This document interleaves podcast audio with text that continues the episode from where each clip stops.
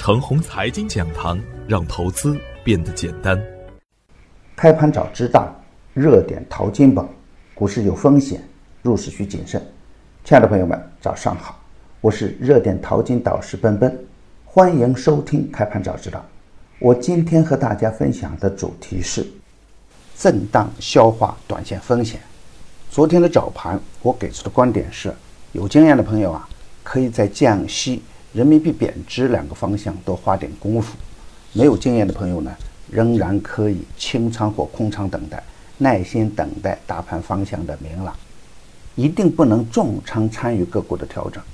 预设下限为二七五二，下跌不破可以买进；预设平衡位为二七八九，站稳平衡位耐心持股待涨；预设上限为二八零四，上冲不过不能猛冲。强势的收板票可以积极的关注，坚持买跌不追高，中线趋势良好的个股可以在研究量价关系和基本面的基础上滚动操作。白银相关概念股耐心持股待涨。昨天实盘的表现是，大盘跳空向上开在二七八四点，大金融有护盘的动作，平安银行大涨超过百分之六。从消息面上来看。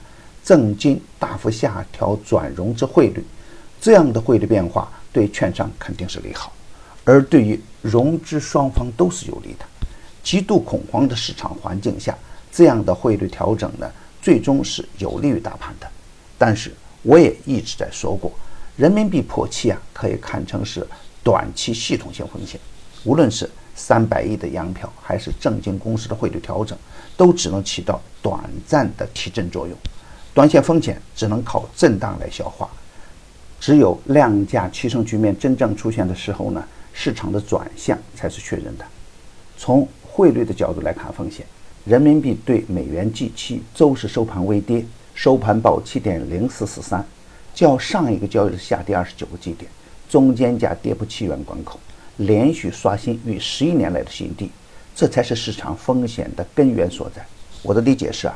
破七本身并不可怕，如果能够稳定在一个合理的估值区间内，市场的风险情绪就会慢慢得到有效的消化。最怕的是啊持续的下跌，这样会打击市场对人民币的信心基础。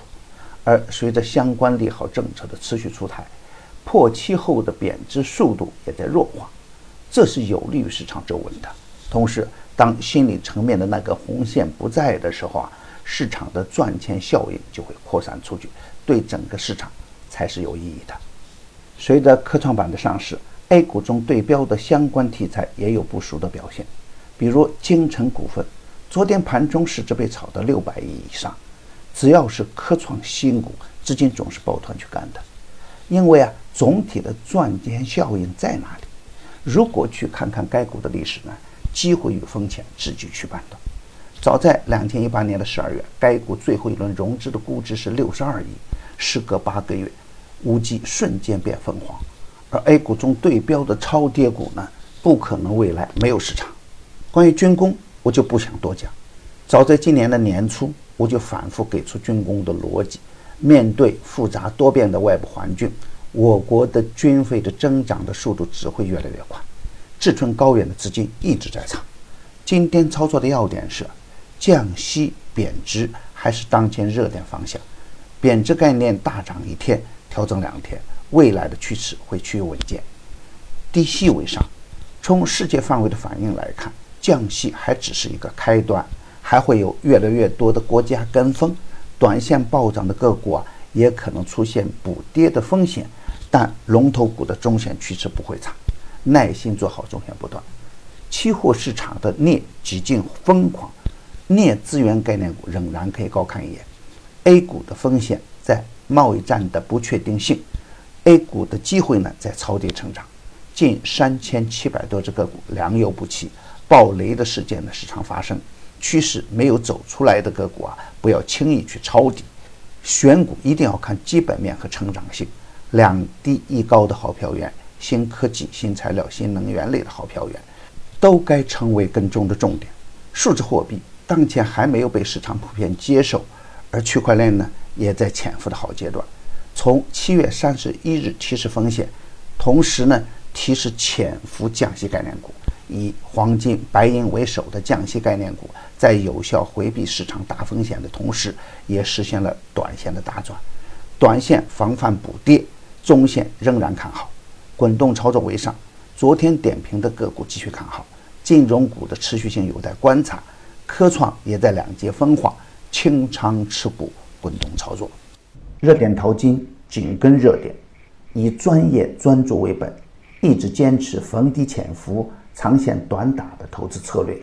盘中交易实时提醒，精准把握买卖时机，增加精选组合实时交易，组合买卖点及收益都明了清晰。逢低潜伏的瑞丰光电当前仍然收益稳健。逢低潜伏的盛达矿业，昨天再创反弹新高。已经公布的票源呢，只做实盘信息验证，不得去追高，追高有风险。现在我们又新增了一档晚间视频直播的复盘策略节目，你有更多不明白的问题，都可以在直播中与我互动交流。